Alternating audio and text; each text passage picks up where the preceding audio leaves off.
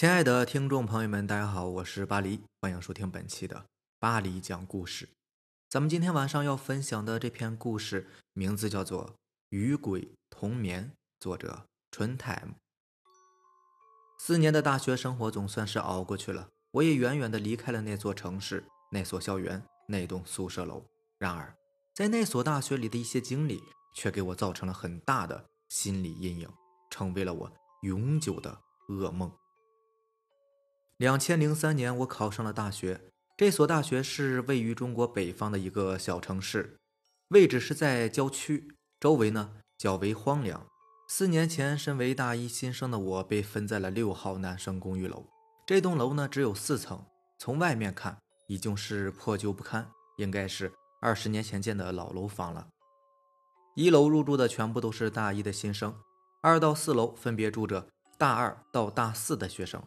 我被分在了一楼的幺幺五宿舍，入住之后一直是相安无事。几天之后，我就发现了一个非常奇怪的现象：每到晚上十一点查房的时候，二楼大二的学生竟然没有一个人在宿舍。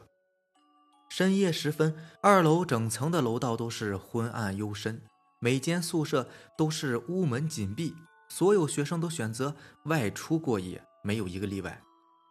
学生夜不归宿。本来应该是学校严令禁止的事情，然而二楼大二的学生全体夜不归宿，查房的老头居然是不闻不问，全部绿灯放行，这实在是让我们匪夷所思。可能由于我们是一楼的缘故，光线也不好，即使在白天呢，也比较阴暗，尤其是一入夜，过道里面特别的阴冷，这种阴冷让人感觉很不自在。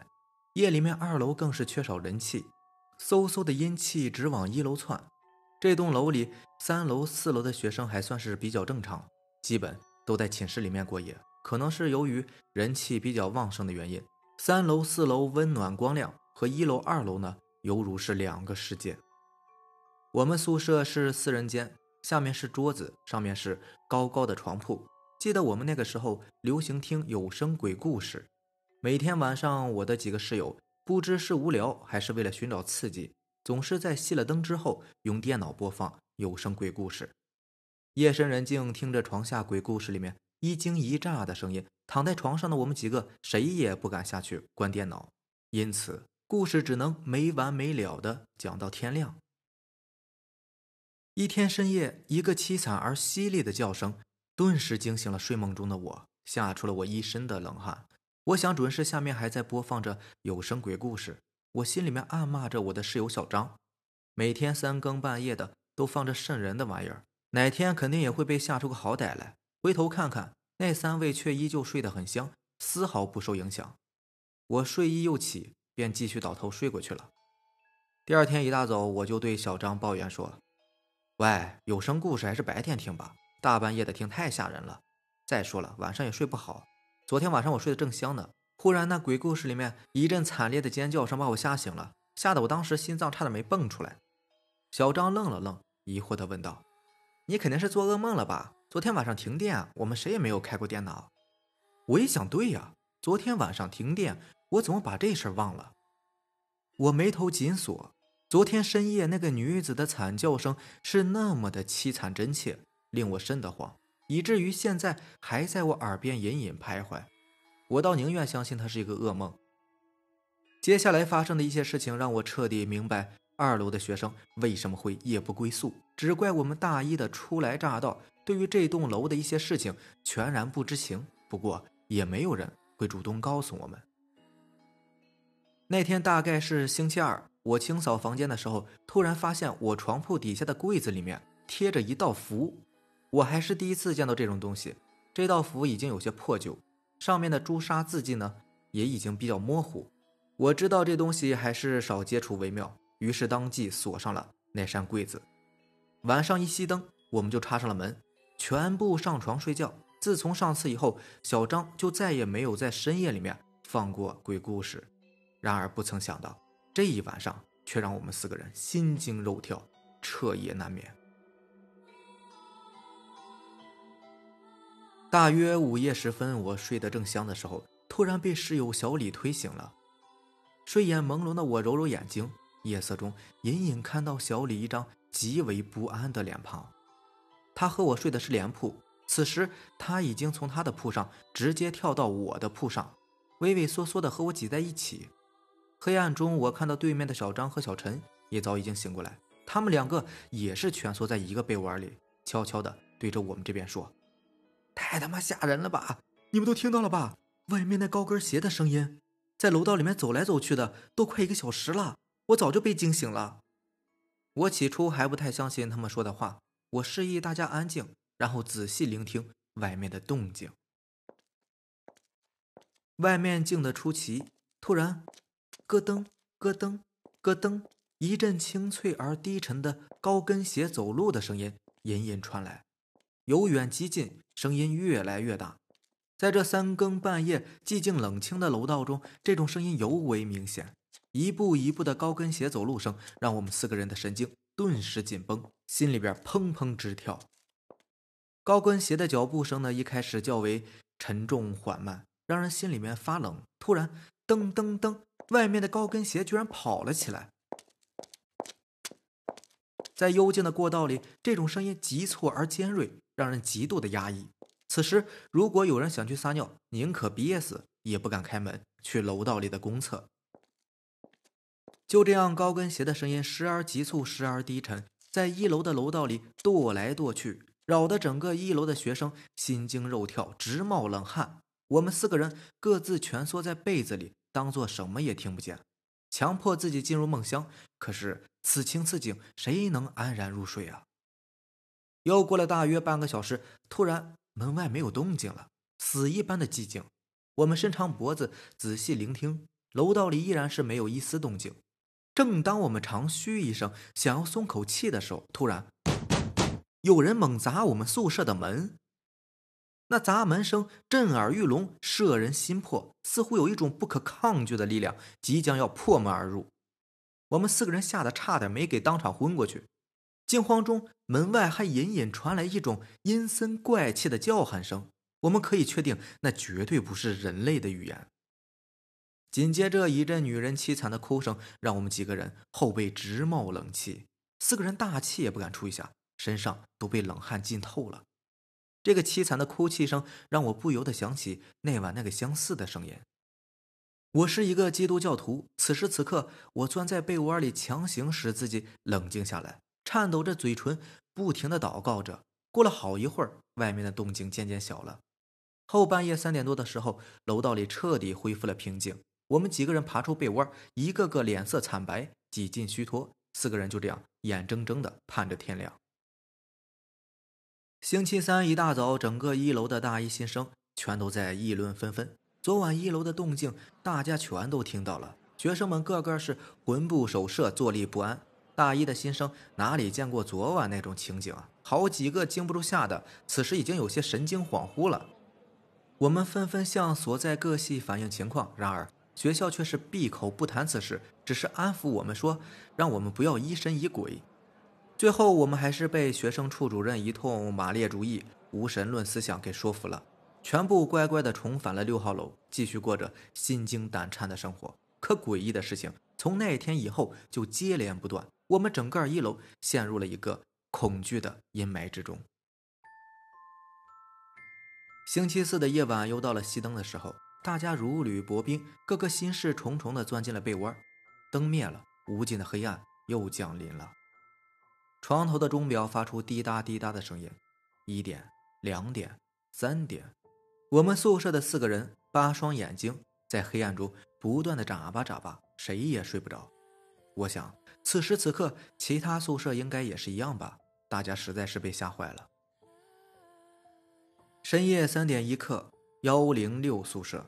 此时，这间宿舍里面四个大一的学生呢，同样是彻夜难眠，忍受着黑暗带来的恐惧和精神上的折磨。伸手不见五指的黑暗中，该寝室的小郭突然放了个屁，顿时把其他三个人吓了一大跳。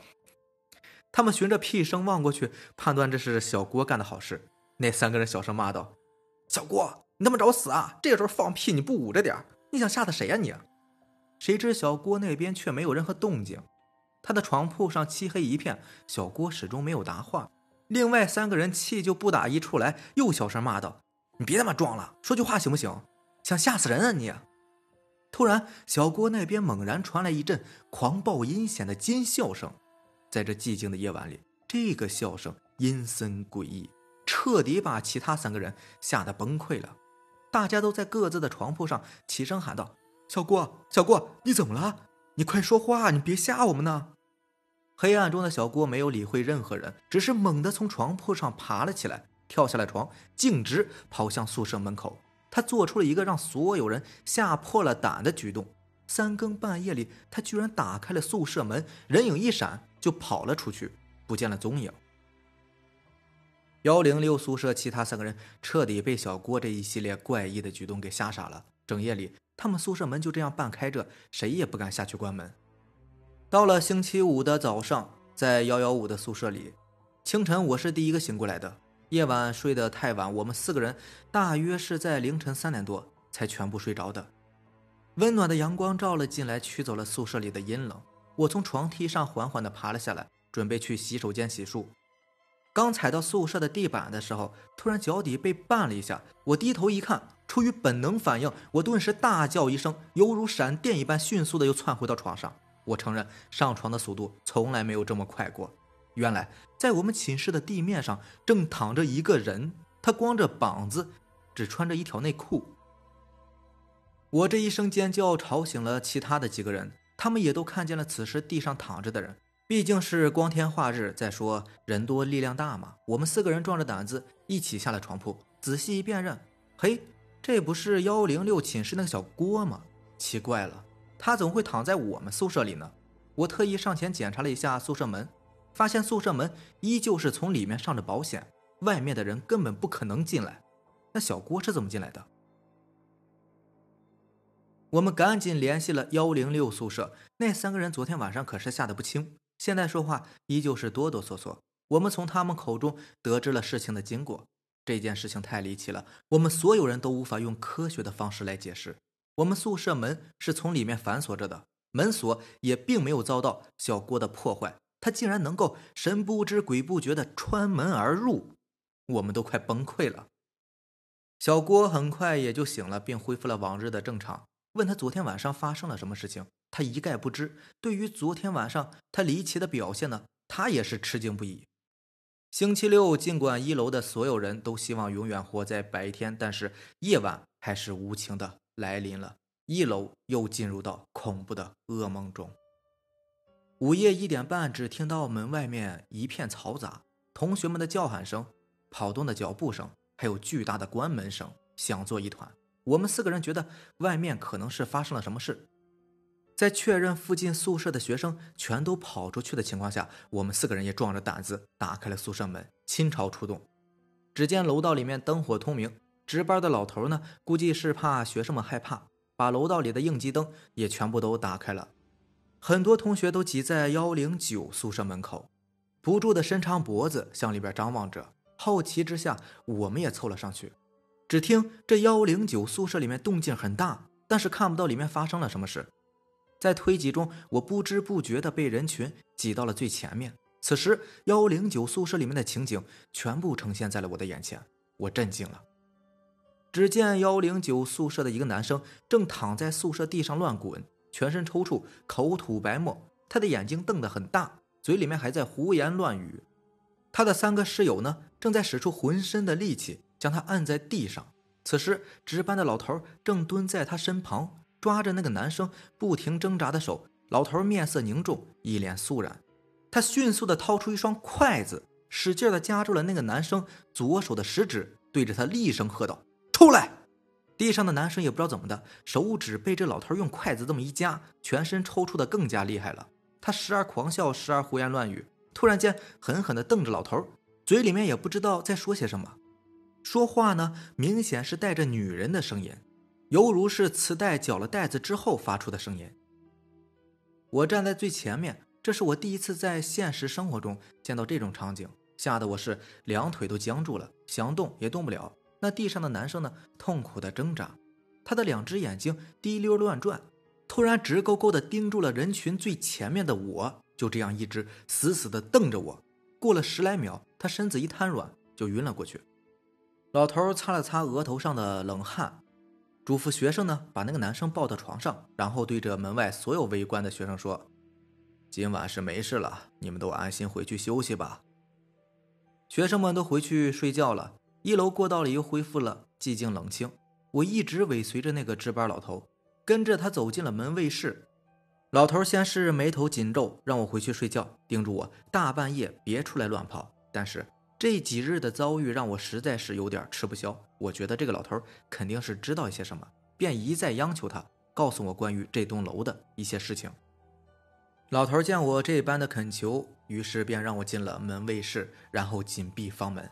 老头叹了一口气说：“哎，孩子，这段时间把你们吓坏了吧？让你们大一的住在一楼，真是一个错误的决定啊！”愚蠢的学校认为你们都是新来的，对这里毫不知情，才会把你们安排到这个没有人住的一楼。我竖起耳朵，仔细听着老大爷的一言一语。老大爷接着说：“这六号公寓楼啊，原本是女生公寓楼。自从两年前一楼死了一个女生，这楼里可就不太平了。后来女生们太过于害怕，学校没有办法，只好让这栋楼的女生们。”和另外一栋楼的男生们互换了公寓。男生们入住六号楼，虽然胆子上大一些，但是也经不住这么闹腾啊。尤其是一楼和二楼闹得最是厉害，三楼、四楼倒是不怎么受影响。二楼大二的学生呢，被迫无奈，只好每晚出去居住。这就苦了你们这帮大一的孩子喽。我这下算是明白了事情的来龙去脉。出于好奇，我胆战的问。大爷，那个女生是怎么死的呀？哎，上吊死的。哎，刚好就死在你们幺幺五宿舍。我听得后心发凉，毛发倒竖，断断续续的说：“怪不得我在柜子里面发现有一道符呢。”老大爷一脸的肃然：“这女鬼怨气太重，幺幺五宿舍是她生前的宿舍，你现在睡的床铺啊，以前就是她的。”恐怕他会纠缠着你啊！这之前又是女生公寓楼，阴气过大，之所以男女互换公寓，也是为了利用男生们的阳刚之气来镇压他呀。可是终究无济于事。时隔两年，那道符已经失去了力量，需要重新加持啊！我此时说话都在发抖了。原来幺幺五是他生前的寝室啊，怪不得他先是半夜敲我们宿舍的门。后来又附在小郭身上，诡异的进入我们宿舍，还有刚才那个男生死死的瞪着我，那我以后可怎么办呢？我可得在这里生活四年呢。哎，这就要看你的造化喽。星期日的下午，昨天晚上那个被鬼附身的男生，至今也没能恢复正常，双眼呆滞，一见着人就呵呵傻笑。门卫的老大爷呢，看了看，无奈的摇摇头，自言自语的说道。哎，这孩子毁了，他造化太低，没能过了此劫呀。很快，这个男生就被迫退学了。学校请医生给出了诊断，说是这位学生得了精神分裂症，伴有轻微唐氏综合症，是长期抑郁而致，并非是意外导致。我心里边暗骂，这也太扯淡了。那个学生平时行为举止一切正常，你即便是想编也编合理点嘛，还什么唐氏综合症？这是哪个蠢货医生给出的判断？肯定是没少收学校的好处费，父母呢也只好无奈的将他接回了家。卑鄙的学校只是一味的压制消息的扩散，给我们每个人都下了严格的封口令。学校更在乎的是他们的名誉和声援，根本就不会管我们这些学生的死活。我有时候真想把校长、系主任、学生处干部这些所谓的无神论者拉到我们六号楼，让他们在我们楼道里边彻夜裸奔。接下来的一个星期，每天晚上外面都是寂静如水。那个女鬼暂时间没有闹腾，这让我们这些学生也算是暂时松了一口气。可是每当我一入睡，那个男生那双恶狠狠的眼睛就出现在了我的脑海里，我真的是苦不堪言呐。这一天深夜，我们寝室鼾声四起，半夜时分，我忽然醒了过来。这天晚上的月亮很圆，月光照进了我们宿舍里面，洒下一片淡淡的光亮。我抬头打算看看窗外的月光。当我的眼神刚刚看向窗前的时候，我立即倒吸了一口凉气。心脏立马加速起来，似乎就要心肌梗塞了。我看到一个女生正站在我们宿舍里，她背对着我，一动不动地站在窗前。借着月光，我只能够看清她背影的样子。她梳着两条辫子，穿着一身红色的衣服，脚下是一双细带的高跟鞋。这时，她慢慢的转过身，我吓得都快尿出来了。趁他转身之前，赶紧把头蒙在被子里，全身哆嗦不止。过了几分钟，我轻微的挪动了一下身子，忽然触碰到一具冷冰冰的身体，他居然躺在了我的枕边，紧紧的挨着我。我和他只隔着一层被子，他周身散发着冰冷彻骨的阴气，即使我蒙着被子，那种带着死亡的气息也能扑面而来。我承受着巨大的恐惧。原来，自从我入住这个寝室的那天开始，每天晚上我的旁边都一直有一个他，因为这是他的床铺。就这样，我一直蒙着头缩在被子里面，身旁的女鬼呢也是一动不动。我的三魂七魄似乎都快要被吓得不全了。这个与鬼同眠的夜晚令我终身难忘。第二天我就开始发烧不止，大病不起了。不久后我就办了休学。回家休养了半年，这半年里，父母在当地教会为我请了六名德高望重的基督教的长老，连续七日围在我身边呢，为我祈祷驱鬼，并让我熟记圣经的经文。半年之后，我身体康复，重返校园。六号公寓楼也早已经成为一栋无人居住的空楼，空空荡荡的，更加是破败不堪。远远望过去，楼里面依旧是阴气逼人。当初那些六号楼的学生。已经被安排到了九号公寓楼，我也自然跟着入住了进去。新的公寓楼一切正常，再也没有发生过任何的诡异事件。我想，人鬼殊途，人鬼本来就是两个平行的世界。人活着的时候就要看开一切，内心平和，将来到了另外一个世界才不会心有不甘。如今已经是事隔多年，我的身体呢也早已经恢复正常，然而内心却留下了永远的阴影。好了，以上就是咱们今天晚上要分享的故事了。如果喜欢咱们节目呢，就点个订阅吧。好的，那让咱们明天见吧，拜拜，晚安。